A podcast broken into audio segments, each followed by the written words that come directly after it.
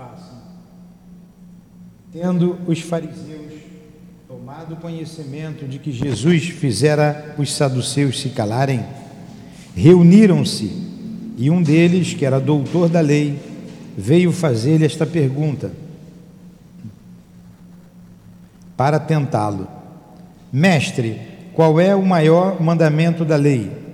Jesus respondeu: Amarás o Senhor teu Deus de todo o teu coração, de toda a tua alma, de todo o teu espírito. É o maior e o primeiro mandamento. E eis o segundo, que é semelhante ao primeiro: Amarás o teu próximo como a ti mesmo. Toda a lei e os profetas estão encerrados nesses dois mandamentos. Mateus 22, 34 a 40. Número 2: Fazei aos homens tudo o que desejais que eles vos façam, pois esta é a lei e os profetas. Tratai todos os homens da mesma maneira que quereis que eles vos tratem. O reino dos céus é comparado a um rei que quis fazer as contas com os seus servos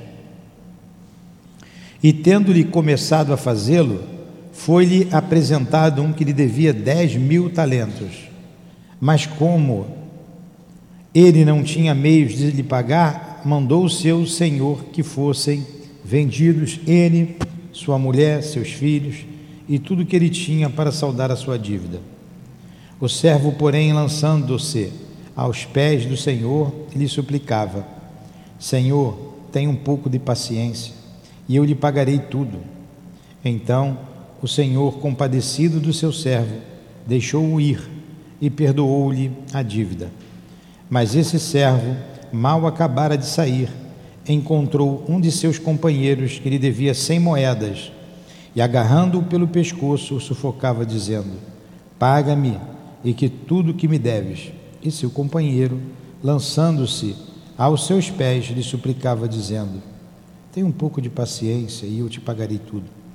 Mas ele não quis escutá-lo. Retirou-se e fez com que se o prendesse até que ele pagasse o que lhe devia. Os outros servidores, seus companheiros, vendo o que se passava, ficaram extremamente aflitos e foram comunicar ao seu senhor tudo o que tinha acontecido. Então o senhor, chamando o servo à sua presença, lhe diz: Servo mau, eu te perdoei tudo o que me devias porque me imploraste. Portanto, tu também devias ter piedade do teu companheiro, como eu tive de ti. E o Senhor, cheio de cólera, entregou-o aos algozes até que pagasse tudo o que lhe devia.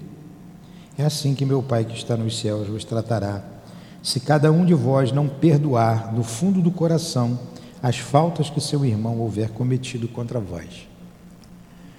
Então, aqui estamos, Jesus no teu, buscando o teu evangelho para tratar da nossa alma e buscando o Senhor como médico para as nossas almas doentes que ainda não sabemos amar, almas doentes que ainda não conseguimos perdoar. Estamos aqui na casa espírita, estudando, aprendendo tomando remédio diariamente para a nossa recuperação, para o nosso restabelecimento. Ajuda-nos, Jesus, cuida da nossa alma. Precisamos aprender a amar o nosso próximo. Passados milênios, ainda não aprendemos. Por isso sofremos tanto no planeta Terra ainda. Ajuda-nos. Obrigado por mais um dia de vida Obrigado por mais um dia em nossa casa espírita, quando iniciamos esse belo dia estudando o teu Evangelho, estudando o livro dos Espíritos. Permita que os nossos benfeitores se aproximem de nós, nos inspirando, nos instruindo é, para a compreensão das perguntas e das respostas feitas por Allan Kardec e respondida pelos Espíritos. Que seja então em nome do nosso patrono Eurípides Barçanufo, do nosso mestre Kardec, que seja em nome de Leão Denis, dos espíritos guias da nossa casa, do altivo, com as nossas irmãs e irmãos queridos, que seja em nome do amor, em nome do nosso amor, do teu amor, Jesus, mas acima de tudo, em nome do amor de Deus, nosso Pai, que iniciamos os estudos desta manhã. Que assim seja. Graças a Deus.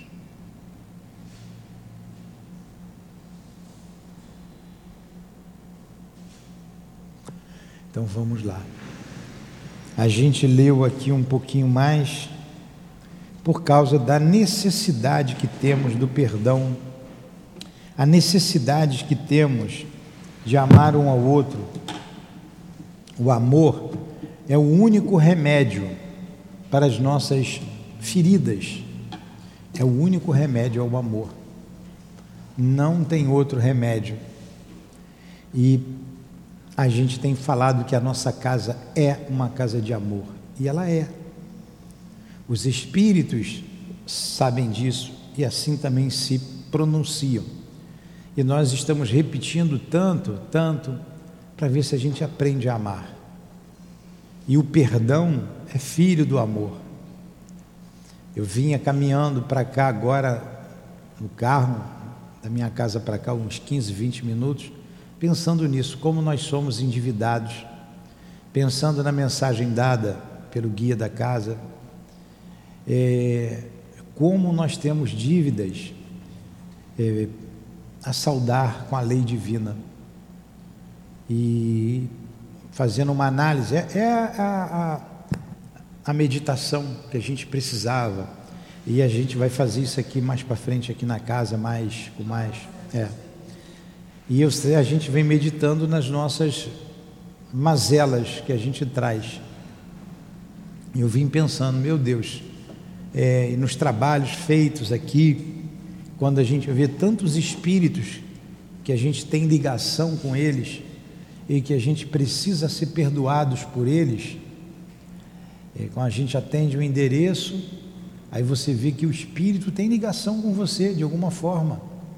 Então ninguém está aqui por acaso na casa reunido, reunidos. E você vê que você deve a esses espíritos e como você precisa de perdão. Como você fez o mal, não é simplesmente só aquela, não é simplesmente aquela família que é atendida. Nós da casa espíritas somos atendidos. Então a gente tem muito, é porque nós não lembramos, mas temos muita dívida. Como disse o guia na mensagem. Somos espíritos muito, muito endividados com a lei de Deus. O ponto bom é que a gente deu uma freada no mal. Pelo menos parou de fazer o mal, né? Pelo menos parou. Mas ainda fala mal dos outros. Falar mal dos outros é o mal. Ainda é omisso, também é um mal. Mas já não faz o mal ostensivamente já não faz o mal ostensivamente, com vontade de fazer. Então a gente está freando, está freando, e agora é começar a, deixar, a fazer o bem, não ser mais omisso, fazer o bem, como a gente estudou na aula passada, e começar a tratar nossas chagas. Mas você só vai tratar a chaga se você vê a chaga em você. Se eu me considerar uma pessoa perfeita, sem, sem orgulho, como é que eu vou tratar? Se eu não me conheço, como é que eu vou me tratar? Eu preciso me conhecer. Eu preciso saber quem eu sou. Preciso saber das minhas virtudes, das minhas potencialidades, dos meus defeitos, das minhas necessidades. Agora, é fato, é base comum a todos nós, é a necessidade do amor, a necessidade do perdão. E assim a gente vai caminhando. Foi isso tudo que a gente viu naquela questão 975, aquela resposta nas três linhas finais, que nós falamos assim, nós não, os espíritos, né? só vou reler, bom dia. Ficai sabendo, o espírito sofre por todo o mal que fez, ou de que foi causa voluntária, por todo o bem que poderia ter feito e não fez, e por todo o mal que resulta do bem que não fez. Olha como é, a lei ela é perfeita, ela é perfeita e nós é, responderemos por todos os nossos atos, inclusive os pensamentos. que a gente emite, que a gente joga. O pensamento é criador. Então vamos trabalhar nesse sentido, né, de melhorar o nosso pensamento, para a gente melhorar as nossas atitudes e amarmos mais o nosso próximo. Então vamos para a questão 978, que a gente leu semana passada, mas eu vou reler. A lembrança das faltas que a alma tenha cometido quando era imperfeita não perturba a sua felicidade mesmo depois que se tenha depurado? Resposta: Não, porque ela resgatou suas faltas e saiu vitoriosa das provas que submeteu com esse objetivo. Então eu fiz mal, eu errei. Essa é a pergunta. Mas agora eu trabalhei, fiz o bem, reparei. Mas a lembrança do mal que eu fiz não vai me, me tornar infeliz? Essa que foi a pergunta. Isso não vai ter um peso? Ele disse que não, porque você reparou. Ele disse que não, porque você reparou. Aí a gente pensa, por quê? Porque o mal, a gente tem que entender isso. O mal que eu faço a alguém, eu estou infringindo a lei de Deus. Porque aquele alguém que recebeu o mal, ele precisava passar por aquela situação. E como eu quis fazer com que ele passasse pelaquela situação, eu vou responder pelo meu ato. E se aquele que eu fiz o mal me perdoar, ele segue o seu caminho. Mas o fato dele ter me perdoado não significa que eu esteja isento da culpa, da amargura, da dor, da culpa. Porque eu fiz o mal. Não significa. Eu preciso reparar o mal que eu fiz. Não me isenta. Aí eu fiz o mal para Débora, fiz o mal para o Marcelo, fiz o mal para Márcia, é 975. O mal para Márcia. E os três me perdoaram. Tá bonzinho, Marcelo? Me perdoou, hein? Arrebentei com você lá atrás e você me perdoou. Seguiu o caminho, Marcelo. Marcelo me perdoou, até me ajudou, Márcia também. Juntaram vocês três, vão ajudar o Nilton. O Nilton estava doente. Ele não sabia o que estava fazendo. Mas eu destrocei a vida de vocês, mas vocês me perdoaram. Não isenta a minha culpa. Não isenta a mim de culpa. Olha como é que é a lei. E se esse mal foi por uma omissão minha, não me isenta de culpa. E se esse mal foi porque eu deixei de fazer o bem, não me isenta de culpa, tanto quanto eu fazer o mal diretamente. Então, nós somos espíritos endividados com a lei divina, por isso, com a lei divina. Eu não sou endividado com o Marcelo, eu não sou endividado com a Márcia nem com a Débora. Agora, se a Márcia, a Débora e o Marcelo quiser acertar contas comigo, a lei vai permitir, porque é o livre-arbítrio deles. Eu fiz o mal, eu atraí eles para junto de mim. Vamos continuar os quatro envolvidos na trama. Pode ser até que nós quatro venhamos juntos, numa outra encarnação. Pai, filho, mãe, irmão, vão voltar junto. A gente não conseguiu resolver, ninguém se perdoou. Aí você vai ter uma família complicada, uma família difícil, porque não existe amor, e é o que a gente vai estudar lá na reencarnação de Segismundo. O pai não quer recebê-lo. Né? Porque ele fez o mal. O Segismundo fez o mal a ele e a Raquel. A Raquel está tranquila. Mas o pai não quer receber, não. Isso aí é um monstro. Isso é um monstro. Eu não quero ele como filho. Porque não conseguiu perdoar. Mas se ele resolve perdoar, se diz assim, eu perdoo pode vir, eu recebo, apesar do mal que você me fez, mas eu não estou guardando mágoa, estou precisando voltar, vou perdoar. Não isenta o filho de culpa, dele responder porque ele fez. Estão entendendo a lei como é que é? Aí a gente, aí a gente lê o Evangelho, o maior mandamento, né? O amor. Só o amor, só o amor resolve os problemas. Um dia, quando a Terra for um planeta de amor, não vai ter mais guerra, não vai ter mais, não precisa nem mais de forças armadas. nem de policial. Vocês precisam de polícia dentro da casa de vocês, dentro da família? Não precisa, porque todo mundo confia no outro. Ninguém vai fazer o mal ostensivamente ao outro.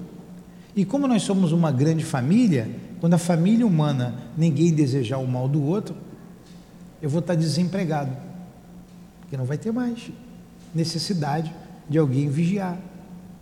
Não vai ter mais ninguém cobrando a lei. Como é que vai ser a constituição desse, desse país ou desse mundo, desse planeta? A constituição. A gente sabe que a constituição é a carta magna da, da, do país, né? a nossa constituição. Ali estão as leis, tem causas pétreas que não podem ser modificadas, estão ali. Qual vai ser a nossa constituição? O que, que vocês acham? Quando a gente aprender a amar, amor onde não houver mais confusão, guerra, traição, dor, doença. A lei vai ser aquela ali, amar a Deus sobre todas as coisas e o próximo a ti mesmo. A lei é essa. E não vai precisar ninguém escrever, porque todo mundo vai saber. Todo mundo vai cumprir. Porque nesse mundo não entra quem não cumpra a lei. Lá tem que ter a túnica nupcial. Olha a questão da túnica nupcial. Você vai com a túnica nupcial, vai, só entra nessa, nessa festa quem pode. Agora, na terra, a gente ainda tem muito o que fazer. A gente tem muito, muito o que fazer.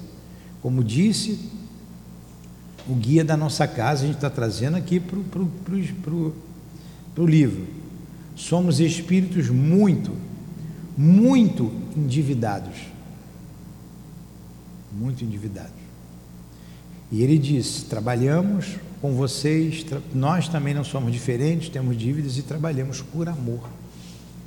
Por amor. Então a gente tem que honrar a presença desses espíritos, trabalhando por amor. Aí a Débora estava aqui, você não estava, Márcia, para você levar isso lá para Portugal, que o guia trouxe para gente. Casas estão fechando por falta de disciplina e de moralidade falta de disciplina, moralidade e fé. É duro de ouvir isso. É duro. É duro. E a falta disso tudo é o que? A falta de amor. A falta de amor. Hum? Pois é, que a gente não caia. Homem, se está de pé, cuidado não caia. Não é essa a recomendação? Não caia, porque a gente pode cair. Pode cair. Vinha um pensamento contrário ao amor, contrário ao bem, afasta-te de mim, Satanás. Você pode até dar uma. vibrar um pouquinho, pô, até que isso é bom, até que seria bom. Não, sai fora. Daqui a pouco, quando bater na tua cabeça, sai fora. Daqui a pouco não vem mais.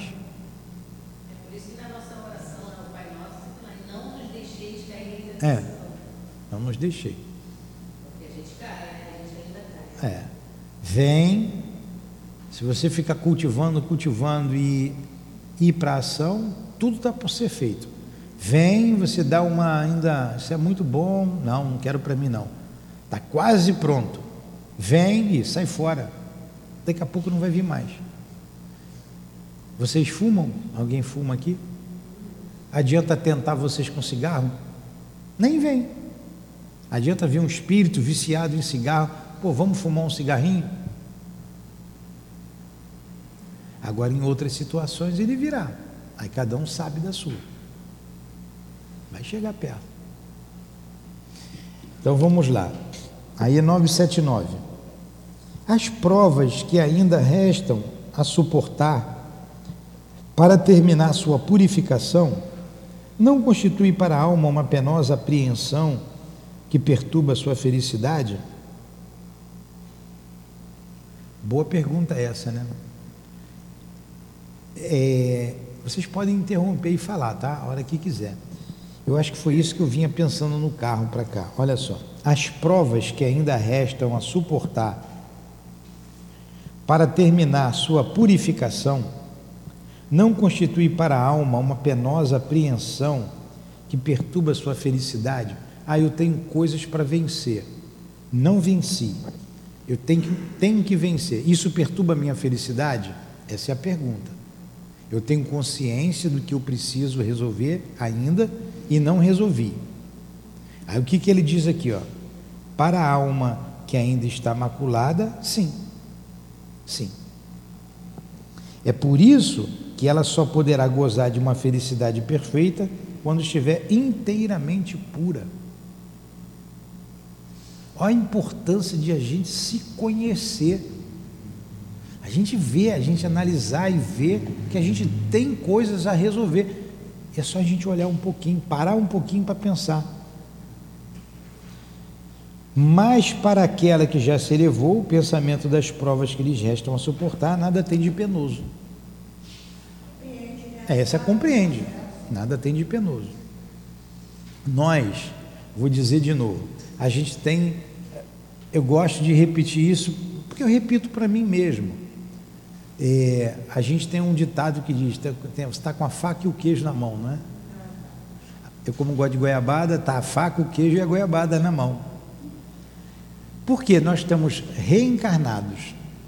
Só tem um lugar nossa existência espiritual, espirituais, ou em nossa existência espiritual, que a gente pode reparar o mal encarnado no corpo carnal. Só aqui a gente repara o mal. No mundo espiritual a gente se arrepende, a gente espia, a gente vai trabalhar, mas se a marca está ali, a gente tem que voltar para limpar essa marca. E nós estamos aqui. Nós estamos aqui, reencarnados e mais com mais uma, uma um fator positivo. A doutrina espírita norteando a nossa vida. A gente sabe o que tem que fazer. A gente não faz se não quiser. Por preguiça, por má vontade, mas a gente sabe o que tem que fazer. Aí a Paulinha está ali encantada trabalhando com as crianças. A gente vê que ela gosta, ela vibra, faz com amor. Aí eu chamo a Paulinha de feia. Feia. Aí a Paulinha fica aborrecida comigo. Quer saber? Vou embora. Como dizem, vou meter o pé. Aí ela vai embora. Quem perdeu a oportunidade? A Paulinha. Mas se a Paulinha se conhece, olha as nossas mazelas. A Paulinha vai dizer assim: eu sou milindrada, eu sou orgulhosa. O Newton até me testou, mas eu não vou dar essa, essa, esse mole para ele, eu vou até o fim, eu vou continuar. Porque daqui a pouco aquilo que eu falei dilui e ela vai continuar trabalhando. Mas se ela sair, é porque ela não se conhece. Por isso, Paulinha, a gente precisa estudar, como você está fazendo, se dedicando. Eu acho que a Paula aqui, vou elogiar, mas que sirva de incentivo, é que mais se esforça aqui, pela distância que ela mora. É. É, não, não vai crescer o ego não, porque ela vem, vem de longe, tem se esforçado muito, tem estudado, tem melhorado, graças a Deus, continue assim. A gente só vence as nossas custas. Tua mãe não ia fazer nunca isso que você está fazendo por você, por mais que tua mãe te amasse. O teu anjo da guarda jamais fará isso por você, por mais que ele te ame. O trabalho é seu e você está tomando consciência cada vez mais. Isso vai é, penetrando na nossa alma, aí a gente não larga o trabalho de jeito nenhum por causa de ninguém vai angariando amigos espirituais que vão te dar força. Então a gente não pode abandonar uma tarefa por causa dos outros. Nós trabalhamos com Jesus. Quem é mais importante, Jesus ou Newton? Newton não passa de um, um burro manco. Então a, a mente tem que estar Jesus, Jesus. E quando vir Jesus, me ajude. Quando vi um pensamento, seja ele o que for, é contrário ao amor, não presta. Jesus me ajuda. Imediatamente o pensamento vai embora.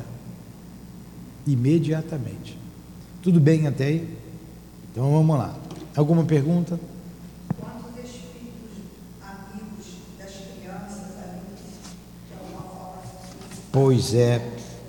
é. Os amigos das crianças, os espíritos que trabalham na evangelização, eles nos protegem, nos ajudam, nos incentivam. É. E a gente vai vencer. A gente vai vencer. A vitória é garantida. Só depende de nós. Todos nós vamos chegar hum, arrebentando a faixa junto. Vamos, a gente vai chegar, vai arrebentar a faixa. É só não ficar no caminho. Aqui ninguém vai para o umbral. O espírita trocou o inferno pelo umbral, né? interpreta de maneira errada. Agora me diz, o que, que a gente vai fazer no umbral? Só se fizer grandes besteiras, grandes bobagens. Tem porquê. Tem porquê. Então é não desestimular, é não desistir. É a luta a vida inteira. Você ainda vai viver uns 80 anos, viu, Paulo? Até 120. A alma que atingiu um certo grau de pureza já goza da felicidade. Um sentimento de suave satisfação a penetra. É feliz por tudo que vê, por tudo que a cerca, o véu que encobria os mistérios e as maravilhas da criação se levanta para que ela e as perfeições divinas lhe aparecem em todo o esplendor. Esse daí é a observação de Kardec. Nixon, vai lá com o menino lá, leva ele lá rapidinho, tá? Para não atrasar aquilo lá, por favor. Então, essa é a observação de Kardec. Ficou bem claro? Pois é. Vocês sabem, a gente está aqui estudando, ora um, ora um livro, ora é outro. Como a gente tem aprendido, vai e volta rapidinho para a gente continuar estudando.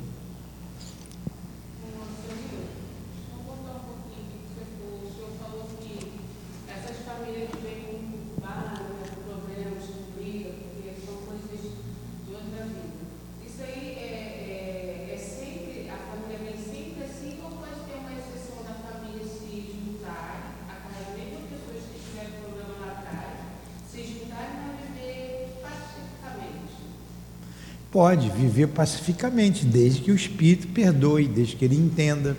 Agora, uma família também pode viver, ter espíritos afins que se amam e receber um espírito que precisa crescer, que precisa aprender.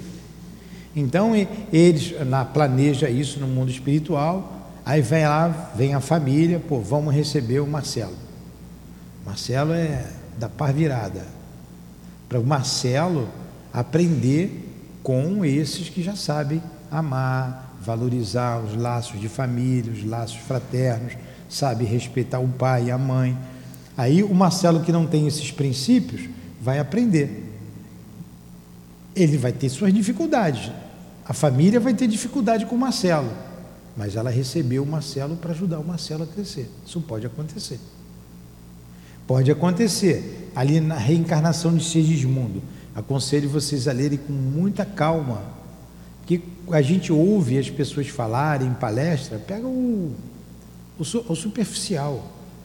O capítulo que antecede a reencarnação dele, a preparação, quando alguém vai alguém pedir, vai interceder junto a Alexandre, olha o valor da intercessão.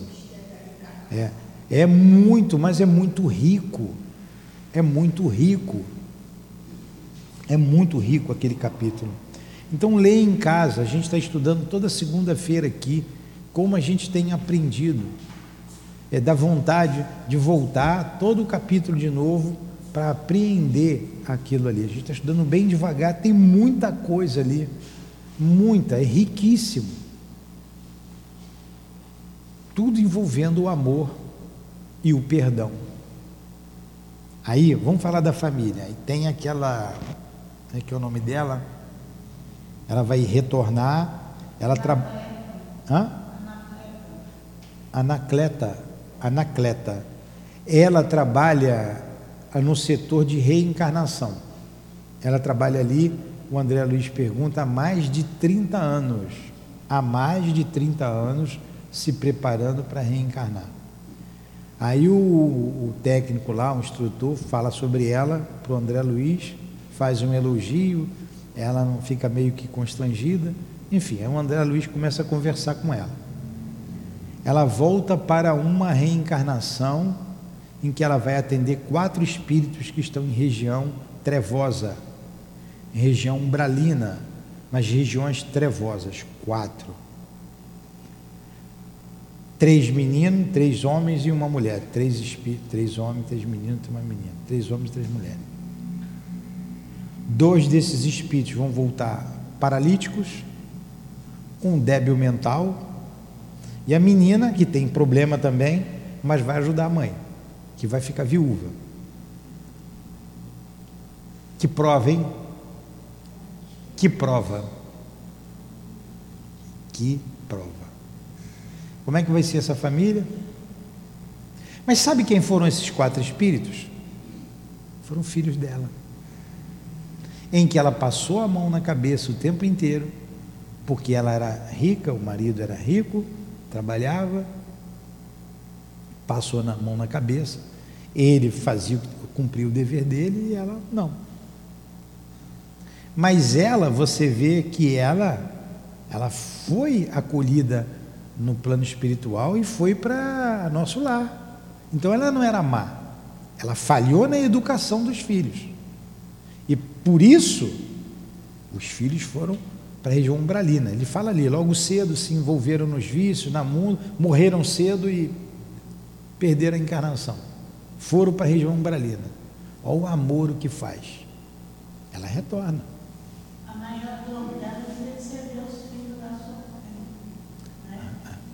E não dava para ela chegar rápido e, ó, não vou tirar eles daqui agora. Eles precisavam purgar isso por lá mesmo. Não, não tem como tirar eles de lá, só um amor de mãe. Né? Não dava para tirar. Por isso que a gente, ah, está sofrendo, vamos tirar de lá.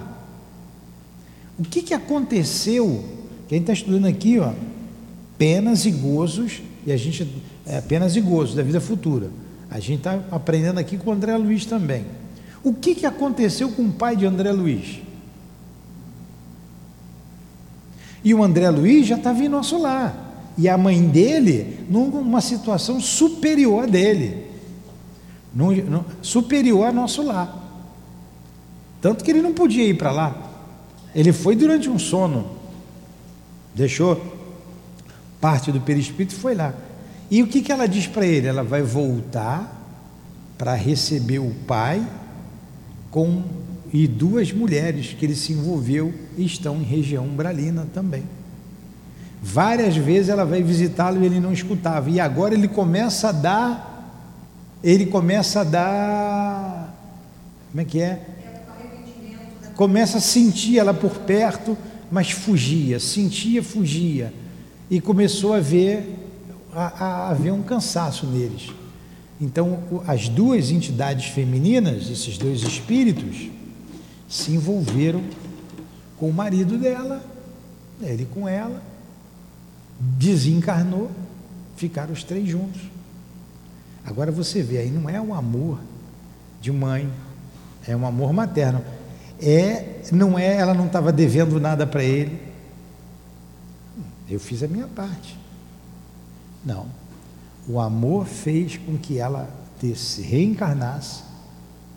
A gente não sabe onde ela está, deve estar reencarnada ainda, né? pela época, pode ser que esteja.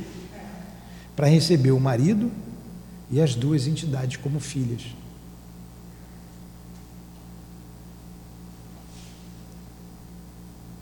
Quanto tempo ela ficou lá no mundo espiritual também esperando? Já ia voltar. Já ia voltar. E com certeza o André Luiz, hoje recuperado, né, por tudo que ele fez, por todo o seu grande trabalho, está ajudando a ela, está ajudando seu pai. Ele queria a notícia do pai. Então, por mais que ele amasse o pai, Paulinha, não dava para ele ir lá no umbral, ah, meu pai, vem cá. Por mais que a Anacleta amasse a, a, os filhos, não, meu filhinho não vai sofrer, não, vou tirar você daqui, vem aqui. Porque não é assim. Até porque ele não vai nem perceber a presença dela. A vibração é outra. É, é a mesma coisa para vocês entenderem. Os espíritos, por mais que eles estejam aqui, a gente não está vendo. A gente não está tocando. Não faz contato, não dá, não dá. É a mesma coisa. No mundo espiritual, tem espíritos que estão iguais a gente aqui, iguaizinhos a nós. Só veio os iguais a eles. Para cima não vê. A gente só se vê aqui, o encarnado. Tem espírito que só vê entre eles ali, no mesmo nível dele, na mesma condição dele, na mesma categoria dele. Os espíritos superiores eles não veem, eles até sentem, a gente até sente, mas a gente não vê. Então, na condição, dependendo da condição, não adianta. O amor do pai, o amor da mãe, só vai ter um jeito: eu descer até ele para ele me ver. Só tem um meio, eu descer até ele. Descer até ele é reencarnar. É reencarnar. Por isso é que o corpo é um veículo de adiantamento. Consegue É. o espírito superior, o inferior está ali no mesmo arena, na mesma arena. A bênção do corpo, a gente às vezes menospreza o corpo, chegando até o suicídio em alguns casos, mas a gente judia do corpo, ingerindo eh, substâncias tóxicas. Um veículo tão importante para o nosso aperfeiçoamento, para o nosso crescimento. Agora tem que fazer esforço. Tem que fazer esforço, tem que se dedicar. Então vamos lá. Vocês falam muito. 980. O laço de simpatia que une os espíritos da mesma ordem constitui para eles uma fonte de felicidade? Claro que sim, né? Vamos lá. A união dos espíritos que se simpatizam para o bem é-lhes uma das maiores satisfações, porque não temem ver essa união perturbada pelo egoísmo. Claro.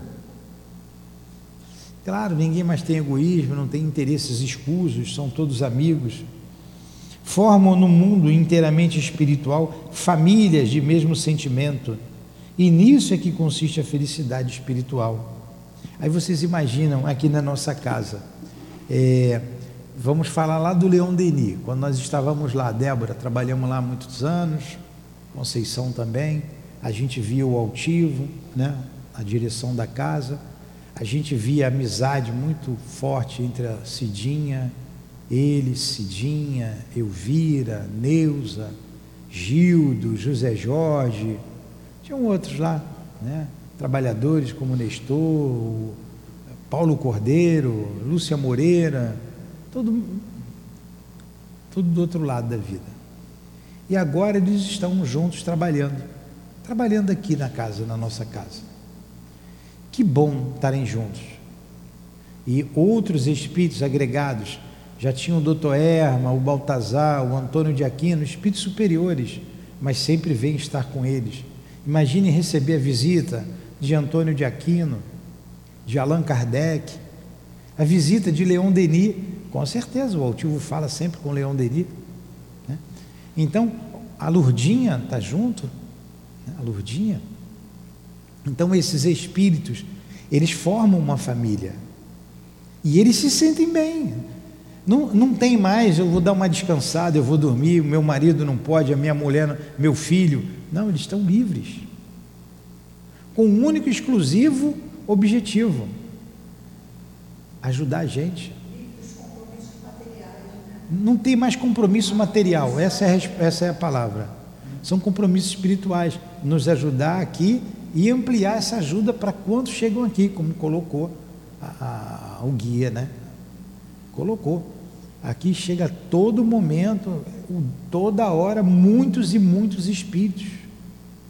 Há muito trabalho, eles trabalham em dobro, trabalham muito mais. E a forma deles evoluírem também, né? eles precisam desse trabalho também. Sim, sim. Mas a gente está falando aqui, Márcia, a satisfação, a alegria de estar junto, de estar junto no trabalho do bem, de estar junto. É a afinidade espiritual que que Pois é. alguns têm? Às vezes não está nem na Pois é. Né? É. Tem muito mais afinidade com a gente do que a própria família. É. E quantos espíritos eles estão recebendo aqui, como ele falou? Inúmeros. Claro, as casas estão fechadas. Para onde que vai espírito? O espírito vai fazer o quê? É. Então, é, deve ser muito bom, né? Estar junto. Por isso que a gente não lembra muitas vezes desses sonhos. Não dá para lembrar, porque senão não vai querer voltar. É. Imagine eu ver a Lurdinha lá toda feliz, toda bonitona, feliz e tal. Eu falei, não, não vou voltar não, vou ficar aqui. Aí por isso, naquele capítulo da melancolia, sabe porque uma tristeza de vez em quando, né? é que a sua alma, né? presa ao corpo, quer se libertar. Aí dá a tristeza, a melancolia. Então você acorda com aquela melancolia, mas pede para aguardar o anjo libertador, né? Para ir na hora certa, porque se você for antes da hora, você não vai estar com eles. E depois também a gente pensa, pensa assim, sabe, mudou muito a minha concepção da vida. Depois que você começa a ter um entendimento, você não sente mais diferença entre estar vivo ou estar desencarnado.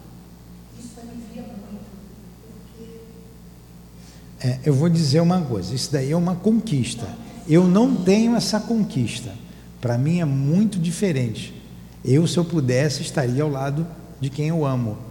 É, então é uma, é uma. Não que eu não esteja ao lado de quem amo aqui na Terra, mas que é, não faz diferença, para mim faz muita.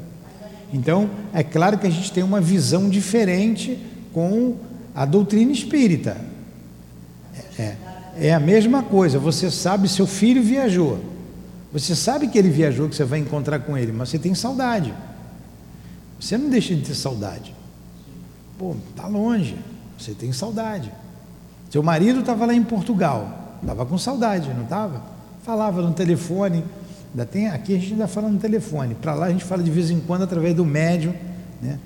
Mas você tem saudade. Você tem certeza que vai reencontrar, mas você tem saudade, é natural, você sente falta. É.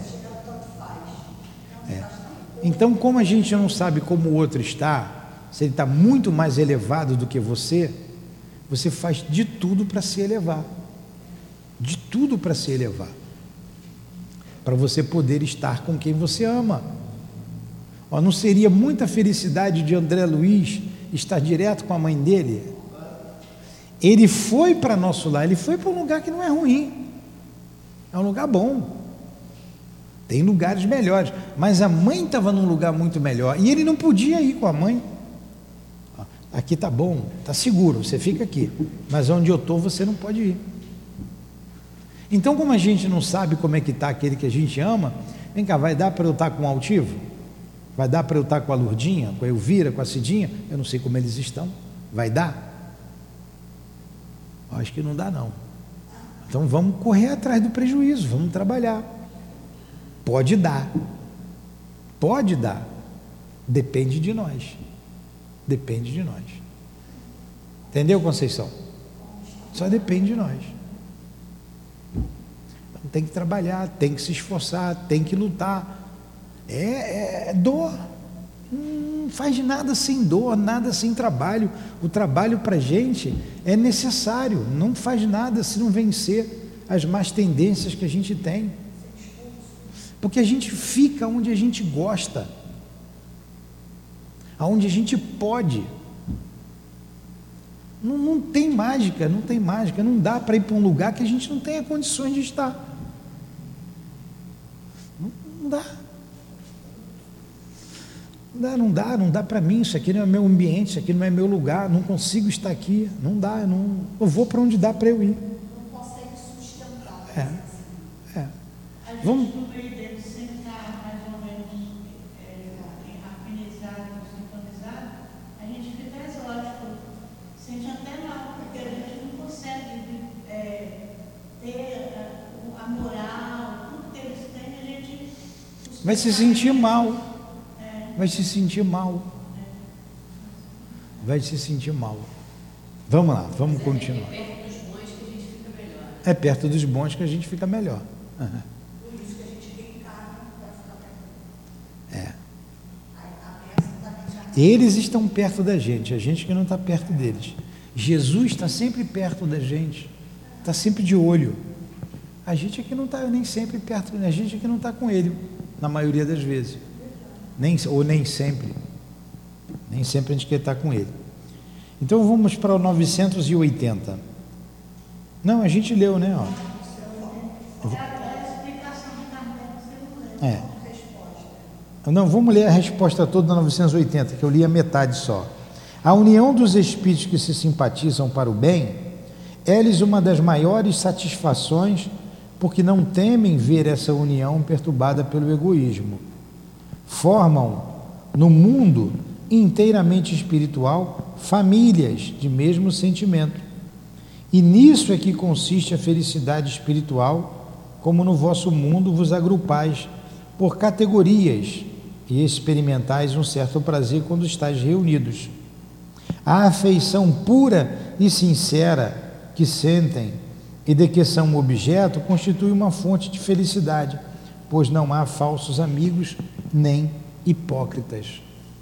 Lá ninguém vai se trair. Cada um é o que é e todo mundo está vendo quem é quem. E da mesma forma que a gente se sente bem, bom, trabalho, vamos pegar o trabalho da evangelização, que é um grupo bom ali. A gente não se sente feliz ali, trabalhando, todo mundo junto? Aí a observação de Kardec. O homem experimenta as, primícias dessa felicidade na terra quando encontra almas com as quais pode confundir-se numa união pura e santa, numa vida mais purificada. Esse prazer será inefável e sem limite, porque só encontrará almas simpáticas que o egoísmo não esfriará pois tudo é amor na natureza.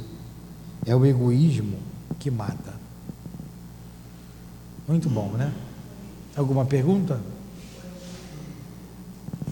981. Haverá para o estado futuro do espírito uma diferença entre aquele que, se, que em vida temia a morte e o que havia com indiferença e até com alegria?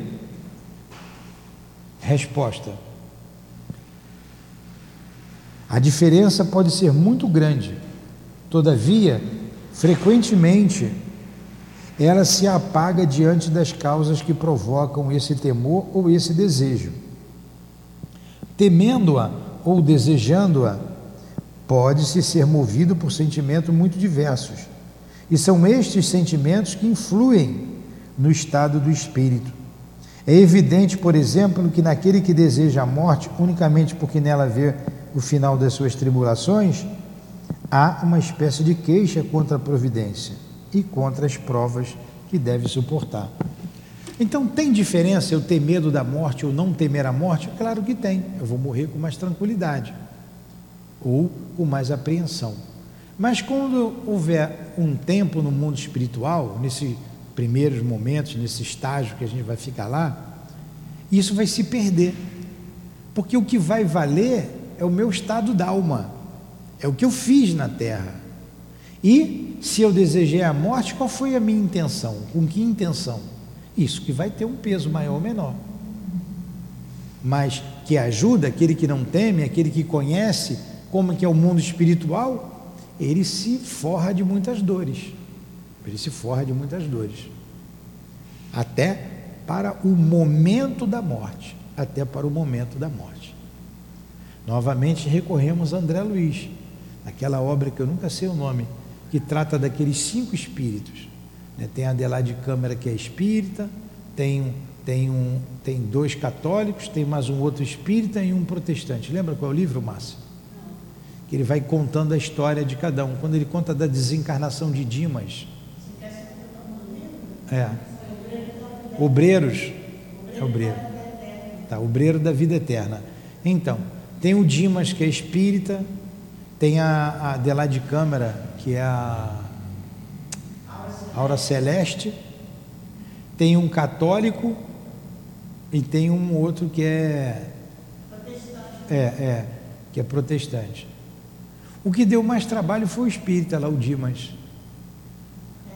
É. E olha que ele conhecia, ele foi um bom homem, ele foi bom, e o desenlace dele estava difícil, já estava quase na hora do enterro e ele estava ligado ao corpo ainda. E olha que ele conhecia a doutrina espírita, hein? ele estava ligado à família, o problema era a família. É, estava preocupado em deixar a família. Estava preocupado. Então, o, o, o não temor, o conhecimento ajuda, mas são as questões morais que vai nos deixar livres para seguir, para alçar os voos que a gente deve alçar. Eu, particularmente, eu, eu não tenho em termos da, da morte. Eu tenho mais preocupação com a minha mãe, que minha mãe é viva. Por quê? Porque ela é o ponto de ligação da, da minha família, dos meus irmãos. Porque um dia quando ela partir para um lugar melhor, eu tenho certeza que vai, vai separar dos meus irmãos, por mais que eu faça que, por mais que eu queira. Porque ela agrega, né? Ela agrega. Ela agrega. O professor José Jorge, ele dizia que, que não tinha medo da morte, não tinha medo de morrer, ele tinha vergonha. Ele tinha vergonha. Claro que ele não tinha medo, ele conhecia, ele falava, estava tranquilo, mas ele tinha vergonha, porque lá a gente vai se mostrar como a gente é, de fato. Ninguém vai acusar a gente, botar o dedo na cara. Mas a gente vai ver, eu sou isso aqui mesmo. Todo mundo está vendo que eu sou. Todo mundo está vendo que eu sou. E se eu for deseducado e soltar aqueles pensamentos, que é um, um, uma verdadeira bomba, todo mundo vai olhar para você, não vai falar nada, porque vai ler o teu pensamento. A gente está aqui, está olhando um para o outro, sabe o que o outro está pensando. Ó, não é fácil não. Sabe que chega lá, tá todo mundo, não precisa ficar falando como eu estou falando aqui. A gente olha um para o outro, a gente está se comunicando pelo pensamento. Mas a gente sabe o que cada um está pensando, o que cada um está sentindo. Você vê que André Luiz não precisa dele falar o mentor, basta ele pensar. É, já sabia. Por isso que a gente fica com quem a gente se fi- afiniza. Com quem se afiniza. Porque se eu estou num lugar inferior e eu penso inferior, todo mundo pensa, todo mundo é igual a mim. Todo mundo é igual a mim. Ele está lá? Todo mundo, eu vou lá daqui a pouco. Todo mundo é igual a mim. Entenderam? Então vamos, vamos tratar de se preparar para morrer, hein? Para não passar vergonha. Vamos lá. Estão cansados? Vamos continuar? 981, a gente já viu agora, né? 982.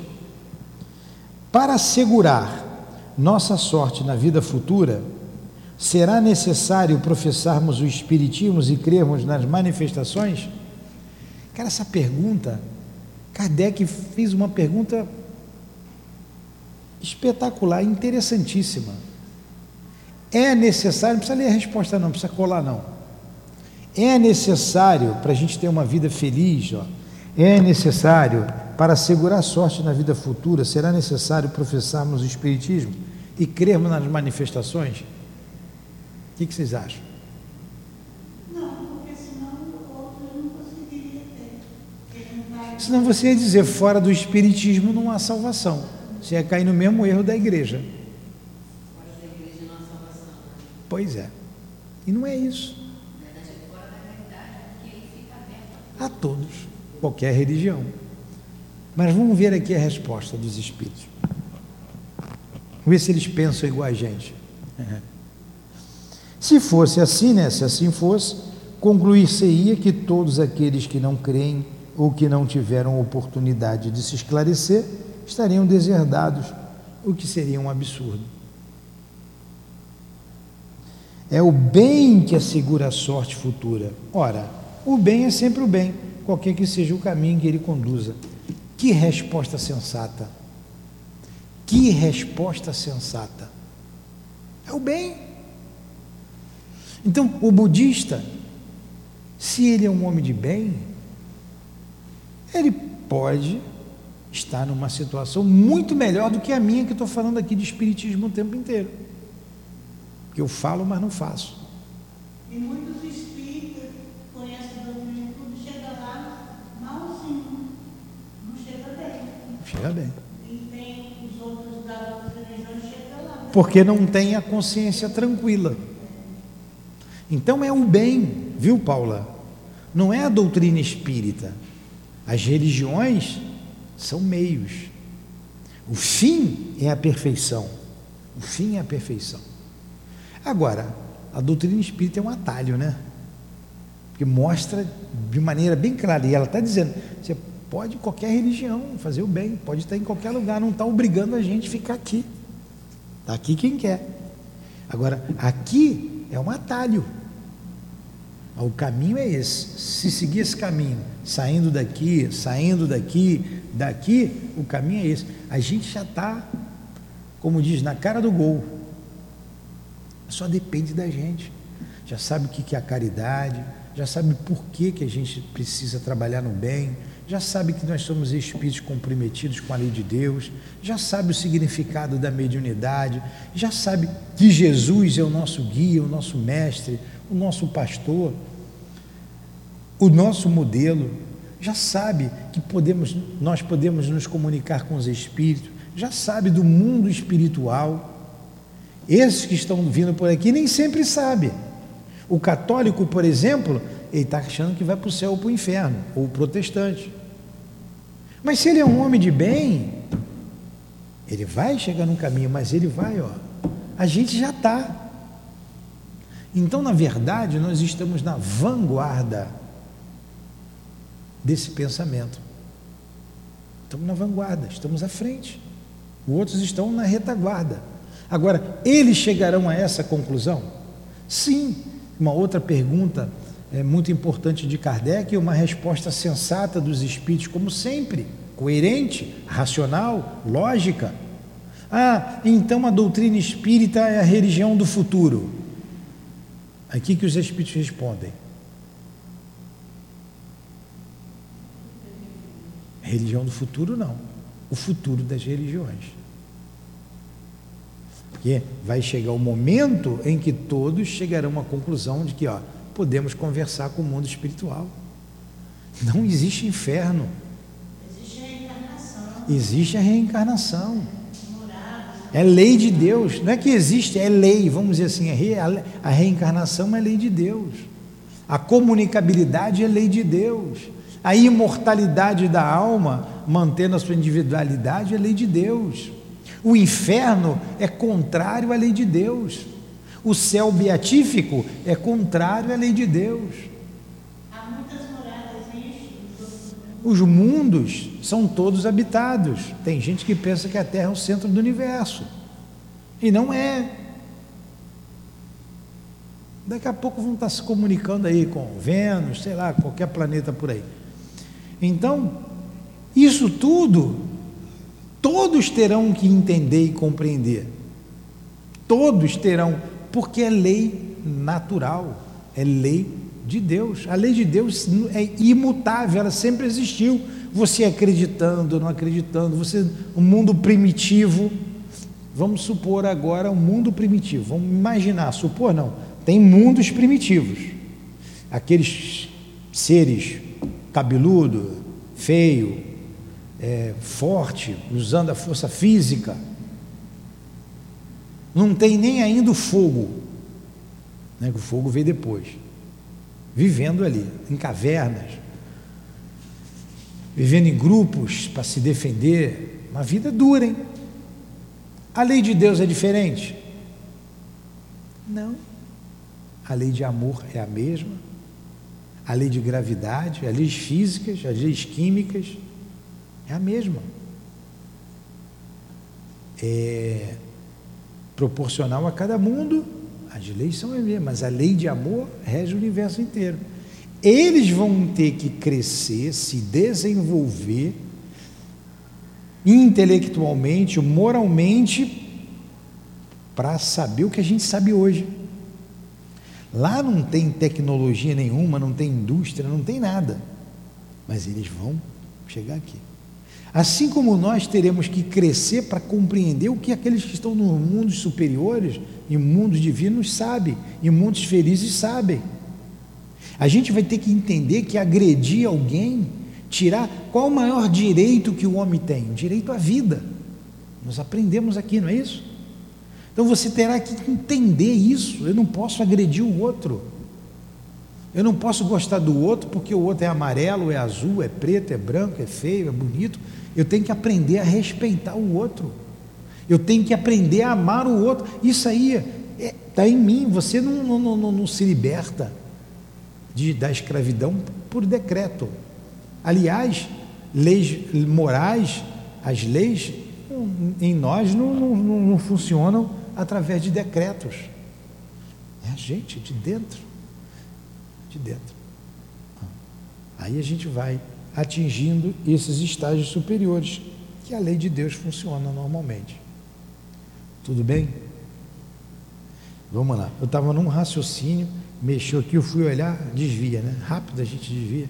Mas acho que deu para a gente entender o que eu queria dizer, né? Então vamos lá.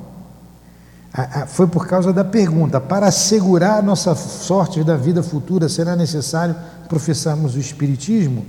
Aí a gente viu a resposta, né? Se fosse assim, concluiria que todos aqueles que não creem ou que não tiveram oportunidade de se esclarecer estariam deserdados, o que seria um absurdo. Agora eu peguei o fio da meada de novo. E é o bem que se assegura a sorte futura, é o bem, como disse a Márcia, fora da caridade não há salvação. O bem é sempre o bem. Ó. O bem é sempre o bem.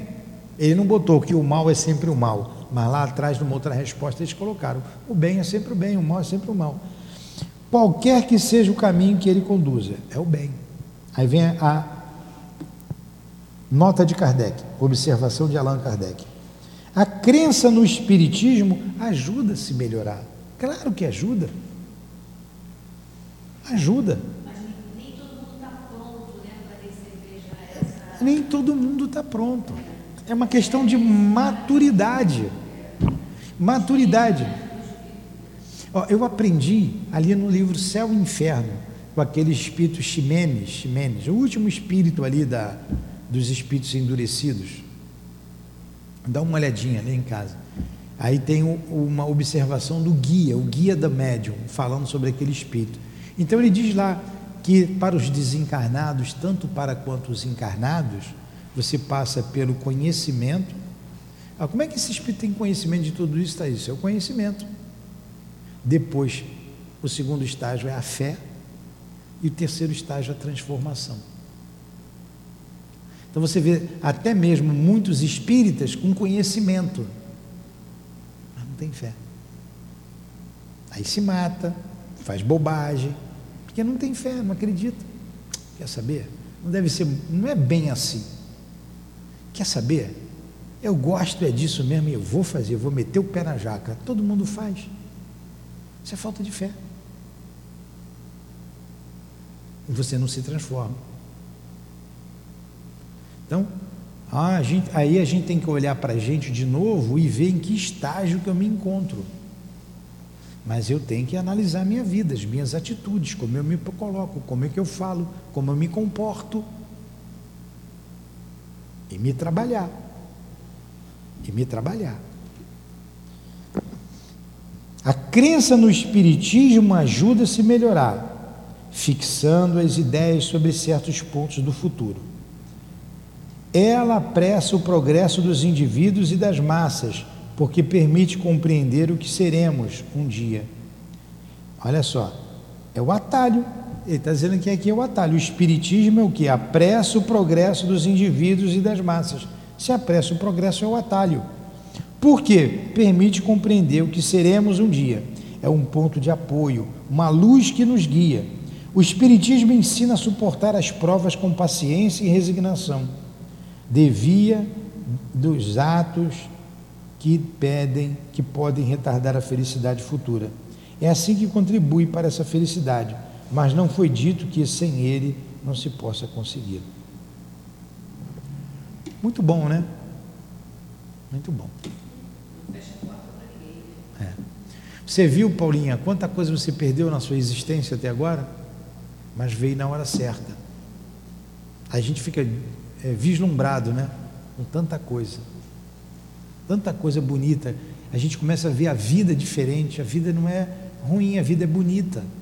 Por mais sofrimento que a gente tenha, há necessidade. A gente estava vendo o planejamento, a gente vai parar por aqui, da, a, o planejamento lá da André Luiz, naquele livro dele ali, no planejamento de reencarnação, aí chega um espírito lá, e na, no meio dessa conversa da Anacleta, esse capítulo anterior, aí chega um espírito, uma moça, uma senhora. O Manassés, o nome dele, né? Remassés, Manassés. Manassés, que era lá o, o instrutor, é o técnico lá da, do setor. Olha, ela vem com o mapa na mão e diz assim: Olha, eu precisava aqui que rever o meu mapa. Tem uma coisa aqui que eu preciso rever. Aí o técnico fica assim assustado, mas como assim? Tem aqui uma coisa que eu quero rever no meu mapa. Estava tudo pronto para reencarnar. Aí ela, ela, ela diz assim: segundo que aprendi aqui isso, isso, isso, isso. Eu para eu, eu, eu sei que você preparou o mapa para mim, vocês prepararam com todo amor e carinho. Mas eu preciso alterar algo aqui. É, eu queria ter um problema nas minhas glândulas supra, tireoides e paratireoides, porque o meu corpo está perfeito e eu não posso ter um corpo perfeito, eu não quero ter um corpo perfeito. Eu preciso lutar contra a vaidade. Aí tudo indica que ela, ela fala ali que ela faliu nesse campo, tudo indica que ela faliu no campo da sensualidade. E ela ia reencarnar com um corpo perfeito. Então ela pede para ter um problema no corpo físico. E o instrutor concorda, tudo bem, é muito bem, vamos fazer isso. Ele vai lá e modifica. Então olha a visão que você tem quando está no mundo espiritual. O outro pediu uma úlcera, e teria uma úlcera que ia acompanhar ele a vida inteira. O outro pediu um problema na perna, ia nascer com a perna aleijada. Você como é que vai pedir? Pediu. Nós estamos aqui com perfeição física, não estamos espiando uma situação dessa. Então a gente tem tudo. O que, que pode botar além do queijo, da goiabada e da faca para ficar bem? Uma bebida, uma bebida saborosa. Hã? Um pãozinho de queijo? então vamos fazer a nossa prece? Alguma pergunta? Vamos, Gabriel, fazer a prece, Gabriel. Vamos terminar.